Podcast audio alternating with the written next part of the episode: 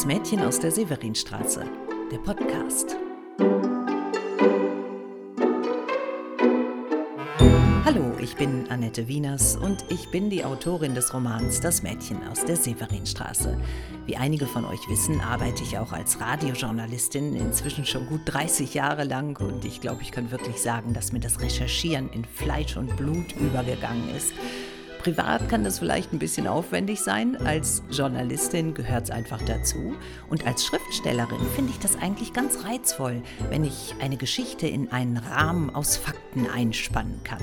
Fall von Das Mädchen aus der Severinstraße waren das historische Fakten, aber auch Vorgänge, die in meiner eigenen Familie stattgefunden haben.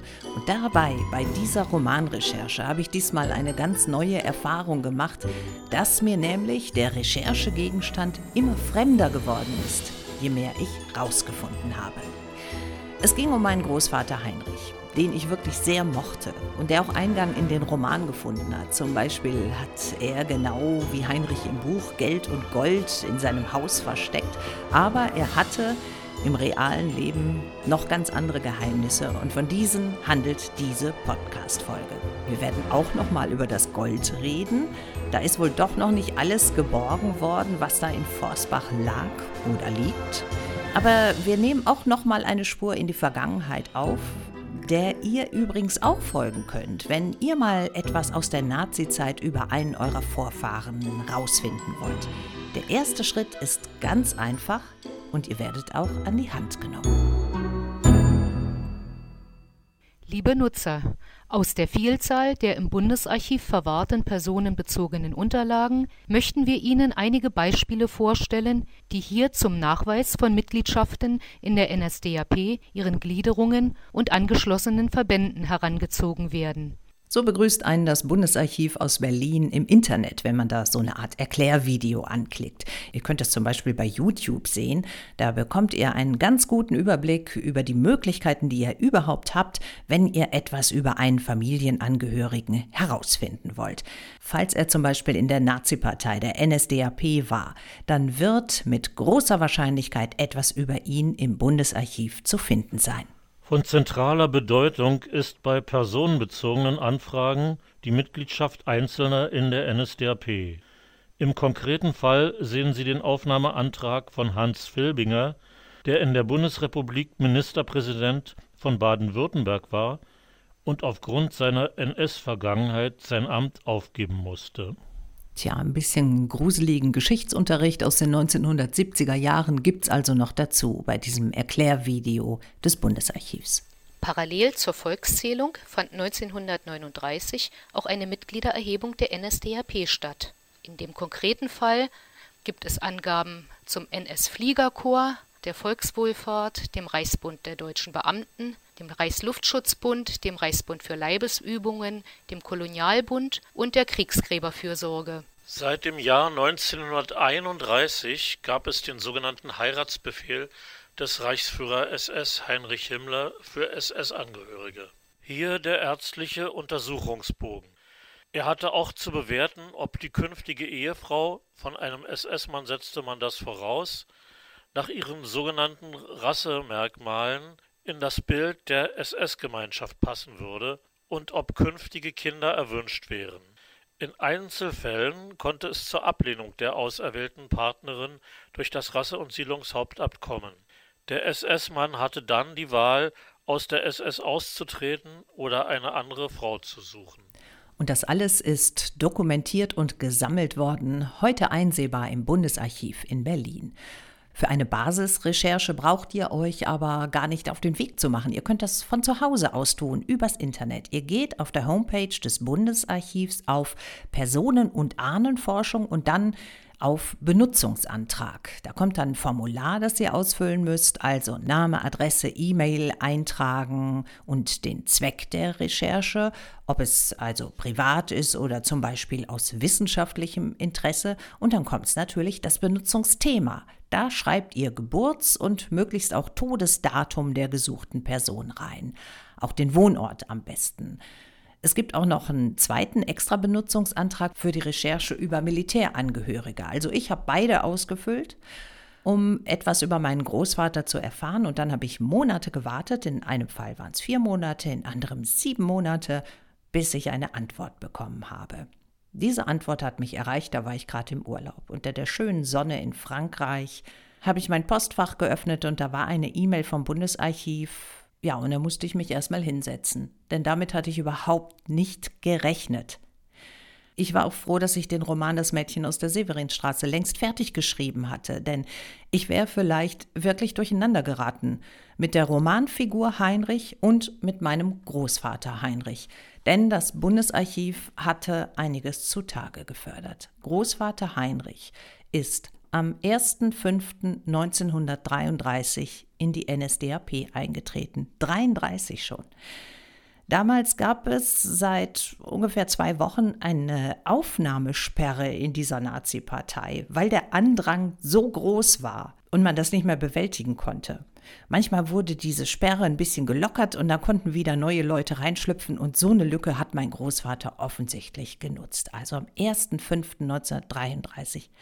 Und dann hat er seinen Ausweis verloren, seine Mitgliederkarte und der Gauschatzmeister der Nationalsozialistischen Deutschen Arbeiterpartei NSDAP Köln-Aachen hat im Dezember 1934 die Reichsgauleitung in München gebeten, dem Parteigenossen Heinrich eine Zweitschrift dieser Mitgliedskarte auszustellen.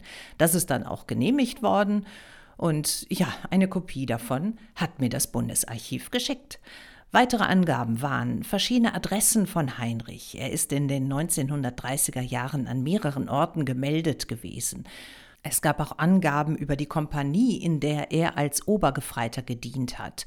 Es gab ein Krankenblatt aus einem Lazarett 1943. Da hatte er offensichtlich Rücken und wollte nach Hause, aber der NS-Arzt hat ihm bescheinigt, es handele sich doch nur um eine psychische Überlagerung, was auch immer das sein sollte.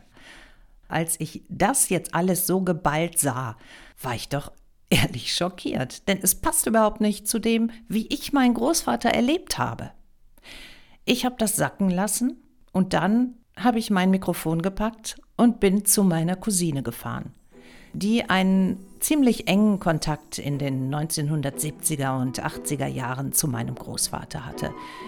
Ich dachte, wenn mir noch einer etwas Neues erzählen kann, dann sie. Ich bin Monika, auch eine Enkelin von Maria Reimer und Heinrich aus Vossbach. Und ich habe dir im Sommer geschrieben, dass ich herausgefunden habe, dass Heinrich schon 1933 in der NSDAP war. Erinnerst du dich noch ja, dran? Ja, da war ich sehr überrascht auf der einen Seite. Ähm, auf der anderen Seite, gut, ich habe mich natürlich auch ähm, mit meiner Tochter darüber unterhalten und mit meinem Mann und er sagt, ja, aber es war doch früher fast jeder irgendwo in der Partei. Und dann habe ich gedacht, ja, aber doch vielleicht nicht so. Ne? Und naja, und das äh, erstmal äh, war ich da auch ein bisschen aufgewühlt. Was ich ungewöhnlich fand, war, dass der schon 1933 eingetreten ist. Das ist sehr früh. Er muss sich davon irgendwas versprochen haben. Oder er stand voll dahinter. Ich weiß nicht. Die Befürchtung habe ich natürlich, dass ja. er da schon irgendwo zugestanden hat, weil er äh, ja auch schon gegen die Rassenvermischung war. Oh, Hilfe. Das wusstest du nicht? Nee, das wusste ich nicht. Nee. Mhm. Wir haben ja äh, im Sommerferien, wenn ich dort war, beim Abendbrot abends 18 Uhr immer die Tagesschau geguckt. Ich glaube, es war schon damals die Tagesschau. Und ähm, da hat er sich auch immer sehr drüber aufgeregt und äh, natürlich auch gerade, wenn solche äh, Themen aufkamen. Rassenvermischung. Rassenvermischung, und ja. Also das habe ich aus seinem Mund nie gehört. Ich habe auch nicht gehört, dass in der Familie darüber gesprochen wurde, aber also, du bist ganz sicher. Ein Deutscher sollte lieber mit Deutschen und äh, ja, die Spanier, meinetwegen mit den Spaniern, also selbst auch im Europa schon alleine war für ihn schon ähm, Rassenvermischung ein Thema. Abstoßend, passt überhaupt nicht zu dem, wie ich ihn in Erinnerung habe. Und irgendwie passt es auch gar nicht dazu, dass da keiner ein Wort drüber verloren hat. Hm. Also du warst ein Kind, als du das gehört hast. Hast ja, du? Ich glaube, ich war so zwölf. Mhm. Also, dass er 1933 in die NSDAP eingetreten ist, äh, kann man jetzt vor dem Hintergrund nicht so bewerten, dass man sagt, naja, es waren ja so viele in der Partei. Nee, nee, das nee, passt. Sondern das ist ja schon auf ja. Linie. Ja. Ich habe das ausgedruckt und dir nochmal mitgebracht. Mhm. Das, wir uns das nochmal angucken. Das schicken die einen vom Bundesarchiv dann zu. Hier ist der Parteiausweis. Ach, 33, ja. Ich finde das ein bisschen unheimlich, das zu sehen, ehrlich gesagt. So ein richtiges amtliches Dokument. Und hier ist noch ein Schreiben. Meine Güte. Mhm. Offenbar hat er seinen Mitgliedsausweis verloren und hat dann nochmal einen Antrag gestellt, einen neuen ausgestellt zu bekommen, weil ohne fühlte er sich wohl nicht wohl. Und das ist die Bestätigung, dass man dem Ansinnen nachgibt und ihm einen neuen Mitgliedsausweis mhm. ausstellt. Also bei seiner heiligen Ordnung kann ich mir eigentlich kaum vorstellen, dass er was verlieren könnte. das, das stimmt, aber ja. Wir teilen ihn mit, dass wir ihn als Mitglied weiterführen. Unterschrieben natürlich mit Heil Hitler. Ah, toll. Hier mit Hakenkreuz und allem drum und dran. Hm. Ist nicht schön zu sehen, ne? Nee, nee, überhaupt nicht. Ich habe als Kind überhaupt nicht gewusst, dass das so einer war. Also dadurch, dass er ja auch jeden Sonntag äh, in die Kirche gegangen ist, mit seinem befreundeten Pastor, Pfarrer und verschiedenen Nachbarn, ähm, bin ich auch gar nicht auf den Gedanken gekommen, dass das irgendwo was, was, was Unrechtes lief oder früher gelaufen ist. Obwohl er ja zu dem Zeitpunkt schon früher, schon längst nicht mehr in der Kirche war, was wir ja auch erst nach seinem Ableben erfahren haben. Er ist aus der Kirche ausgetreten, ja. hat dann nach dem Krieg so getan, als ob er noch in der Kirche ist. Und bis zu seinem Tod hat er das durchgezogen, dass genau. keiner merkt, dass er ausgetreten ist. Genau. Du hast mir ja einiges Material gegeben aus seinem Nachlass. Und da habe ich beim Durchsehen immer wieder gedacht, dass er Spuren verwischt hat. Mhm. Dass er Dinge aussortiert hat, damit man ihm nichts nachweisen kann oder um es zu vertuschen, wes mhm. Geistes Kind er so war. Er hat uns doch zum Beispiel diese Stammbäume ja, geschrieben. Das war ja sein großes Hobby, ne? Ja, die Abstammung nachzuweisen. Und er hat ja auch früh in den 30er Jahren schon damit angefangen. Da gibt es ja zahllose Dokumente, wo er Gemeinden und Kirchenämter angeschrieben hat, um die arische Abstammung der Familie zurückzuverfolgen bis ins 18., möglichst 17. Jahrhundert hinein. Es ist ihm ja auch gelungen. Er hat diese Stempel zusammengekriegt.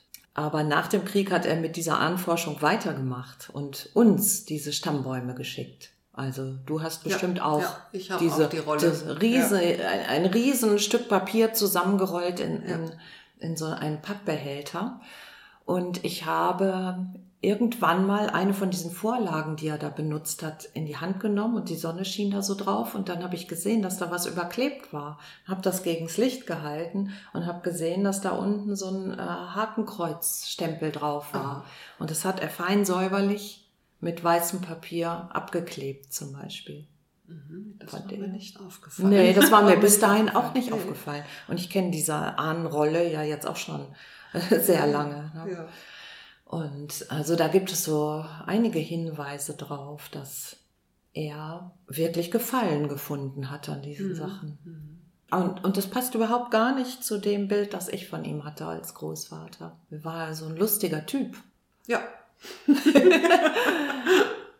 so ein lustiger Typ mit Segelohren und Hosenträgern, der da im Garten an seinen Obstbäumen sich zu schaffen gemacht hat. Ne? Ja. Ja, ja, das oh. ist natürlich so das Bild, was ich ja auch von unserem Großvater habe, ne, in der äh, Korthose mit Hosenträgern, ähm, Werkzeug, Gartengeräte vom Feinsten, ne. Mhm. Und äh, ja, das hat ja auch immer Spaß gemacht, ne? so mit ihm zusammen in den Ferien dann im Garten zu arbeiten und äh, zu machen. Er hatte auch immer irgendwelche Geschichten auf Lager gehabt, so Ja, war Und jeder. Tag war strukturiert, die ganze Woche war strukturiert. Ähm, es wurde sonntags der Speiseplan für die ganze Woche festgelegt, wenn unsere Großmutter was ähm, äh, zu kochen hat. Und vom Obst und Gemüse aus dem Garten, was eben geerntet wurde, was eingekocht war oder so, das wurde dann eben in diesem Plan mit eingearbeitet. Ja, es hatte alles schon, es war sehr akkurat bei ihm. Ja. Und nachdem er gestorben war, haben wir ja das Haus so ein bisschen aufgeräumt und dann habe ich ja unterm Teppich diese 1000 Markscheine gefunden. Die lagen da ja auch sehr ordentlich. Ach so. Die lagen sehr wie mit einem Geodreieck ausgerichtet. Und danach haben wir das Gold gefunden im Haus, im Dachgebälk. Ja. Du warst nicht dabei bei diesem Fund. Wenn du jetzt überlegst, kannst du dir dann vorstellen, wo das gewesen ist? Im Dachgebälk habe ich mich sehr gerne aufgehalten. ja, äh, es war, es war ja ein altes, schönes, verwinkeltes Ja, ja, Haus genau. und da oben war es auch sehr gemütlich, ja. Äh, genau, es gab da irgendwas zu entdecken, was so rumlag äh, auf dem Weg zum Taubenschlag. Äh, so dazwischen, das war irgendwie interessant. Wahrscheinlich auch deshalb, weil wir dort nicht spielen durften. Das hat er verboten. Das hat er verboten. Ja, äh, dass, er irgendwie so im Nachhinein äh, was zu verbergen hatte oder vielleicht noch was äh, verbuddelt haben könnte, der Gedanke kam ja äh, halt mal, wenn irgendwo noch Gold ist, dann im Brunnen. Im Brunnen im Garten. Im Da Brunnen haben wir nicht Garten, besucht ja. damals. Nein. Wir haben das Haus abgesucht und das Ja. Dachgebälk und die Wände und wir haben ja auch einiges gefunden. Im Garten meinst du, könnte heute noch was liegen? Ich würde meinen, ja. Es war ja ein riesengroßer Brunnen, der vor dem Außenschwimmbecken ähm, war. Und Also wir müssen den Garten vielleicht noch mal ein bisschen beschreiben. Also es gab ein Gartenhaus, es gab einen Bereich mit dieser Obstplantage, es gab äh, so einen Hügel mit Der einem Weinberg. Pool, genau, ein Weinberg. Weinberg. Dann gab es diesen Pool, Ja. es gab eine Feuerstelle davor. Ja. Ja, zwischen Pool und Feuerstelle, da, Da war ein ein, ein, Brunnen. Ein, Brunnen. Und da ich ja, äh, ich weiß nicht mehr in welchem Jahr, in den Sommerferien jeden Tag äh, unserem Großvater im Garten geholfen habe und jeden Tag fünf Mark bekommen habe, wo er mir ein Röhrchen gegeben hat, wo genau diese fünf Markstücke reinpassten. Und das macht ja auch Spaß, die zu sammeln, in der Hoffnung, dass das Röhrchen mal voll wird. Ja, und äh, da war ein Tag, da wollte er nicht, dass ich ihm helfe. Und das äh, kam mir als Kind damals schon sehr suspekt vor, weil äh, es war eine anstrengende Arbeit, es war warm, äh, unser Großvater war sehr verschwitzt und er buddelte da irgendwas an dem Brunnen rum. Ne? Und das war, Also das hast du gesehen, aber du, ja, aber er wollte Mhm. mich dort auch nicht haben. Mhm. Und ähm, das war ein Brunnen, der, ich weiß nicht mehr, ob er gemauert war oder äh, mit Betonringen. Auf jeden Fall war da also ein sehr großer Durchmesserdeckel drauf, der auch schon alleine ganz schwer zu verschieben ist. Und da habe ich gedacht, ja, was macht er denn da, dass ich da nicht gucken oder nicht bei sein darf? Also ne, für jeden jede blöde Gartenarbeit äh, wollte er meine Hilfe haben und hol mal hier einen Spaten oder mach mal da was oder so. Und da wollte er mich nicht haben. Ne? Ja, und dann habe ich gedacht, da macht er irgendwas, was, was keiner wissen soll. Ne? Und das ist so meine Vermutung im Nachhinein, dass er da vielleicht was versteckt hat. Versteckt oder vielleicht auch rausgeholt, keine Ahnung, aber es ging mich und niemandem was an. Und unsere Großmutter war natürlich auch nicht dabei, die hatte in der Küche zu kochen. Ach, Wahnsinn, ich würde so gerne da noch Ja, mal ich auch gerne rein. Es ist ja so, dass da inzwischen ganz andere Leute wohnen. Das Grundstück ist verkauft. Da stehen ja mittlerweile mehrere Häuser. Aber vielleicht hat man ja den Brunnen erhalten. Das könnte ich mir sehr gut vorstellen. Ich bin ja vor einigen Jahren dort auch mal vorbeigefahren und habe so vor dem Tor gestanden und gedacht, ja, das ist noch so, wie es damals war. Und äh, ja, die Hanglage ist natürlich auch noch gegeben. Doch, glaube ich schon. Also Du meinst der Brunnen? ja, der ist ja, Ja. so groß gewesen, der Brunnen. Und Mhm. äh, wenn er funktioniert so schnell, bohrt man ja auch keinen Brunnen. Ne? Und ich meine, der war ja von so einem Durchmesser, dass man da spielend äh, reinsteigen konnte. Und Mhm. Also ich kann ganz sicher sagen, dass wir den Brunnen nicht abgesucht haben, ob da was versteckt ist. Also wenn was drin ist oder drin war. Hätten wir dann noch Rechte, Ansprüche? Das weiß ich nicht, keine Ahnung. Also das wäre jetzt auch die Frage, wie wir vorgehen, ähm, ob wir da offiziell klingeln und sagen, wir haben, wir können sagen, wir haben Spielzeug äh, von damals. Äh, gibt es den Brunnen noch? Wir wollen gerne unsere alte Puppe da rausholen. Oder wir gehen nachts. Nachts. Aber wollen wir das auf sich beruhen lassen? Hm. Vielleicht hören die Leute auch zu. Vielleicht, Vielleicht sollen wir noch mal beschreiben, wie es aussieht. also aus dem Roman weiß man ja, es ist am Julweg. Ja. Die Hausnummer habe ich nicht dazu geschrieben. Die hatte ich ursprünglich im Manuskript stehen und meine Lektorin hat mich gebeten, die Hausnummer da rauszunehmen, weil da ja heutzutage ganz andere Leute wohnen und die sollten nicht belästigt werden. Ja. Und wenn diese Leute jetzt immer noch einen Brunnen im Garten haben und die hören das hier. Wenn sie dadurch, dann könnten sie buddeln, ja. Dann sollen sie sich aber auch bei uns melden, oder? Ich sag mal, wenn wir darüber informiert werden, fände ich schon ganz nett. Aber ob ich jetzt so dieses schmutzige Gold dann haben wollte, weil wir nicht wissen, wo es her ist, weiß ich nicht, ob ich das haben will. Eigentlich nicht. Und wenn, dann hm. würde ich eher vielleicht was, was, was Dolles Gutes damit machen. Ja.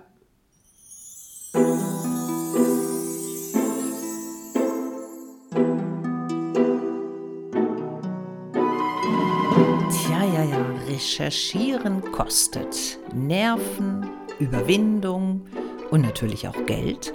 Im Fall des Bundesarchivs nicht so viel. Ich habe zwei Rechnungen bekommen, die eine 28,50 und die andere, die lag so bei gut 35 Euro. Die Kopien der Dokumente waren da mit drin. Hätte ich besser nicht nachforschen sollen? Den Opa Opa sein lassen sollen? Nee, ich denke eigentlich nicht. Denn das ist ja offenbar auch ein Problem unserer aktuellen politischen Situation, dass über so vieles geschwiegen wird, dass man so vieles schon für normal halten soll und dass man sich ziemlich gemütlich einrichtet, solange es einem nicht selbst an den Kragen geht. Also ich kann euch wirklich nur raten, forscht mal in eurer eigenen Familie nach und dann bildet euch vielleicht auch neue Urteile. Wenn ihr Glück habt, könnt ihr ja auch noch ein paar Bodenschätze heben. Mal gucken, wie das bei uns weitergeht, ob meine Cousine und ich uns wirklich mal auf den Weg zum Brunnen machen. Ich werde es euch erzählen. Die nächste Podcast-Folge wird unsere Weihnachtsfolge sein. Ihr könnt, wenn ihr schnell seid, noch mitmachen. Schickt mir eine Sprachaufnahme. Was war für euch schön 2019? Was mögt ihr an eurem Leben? Was wünscht ihr euch für 2020? Alle Informationen dazu habe ich euch nochmal in die Show Notes geschrieben. Ich freue mich auf euch. Bis dahin, macht's gut. Ich bin Annette Wieners.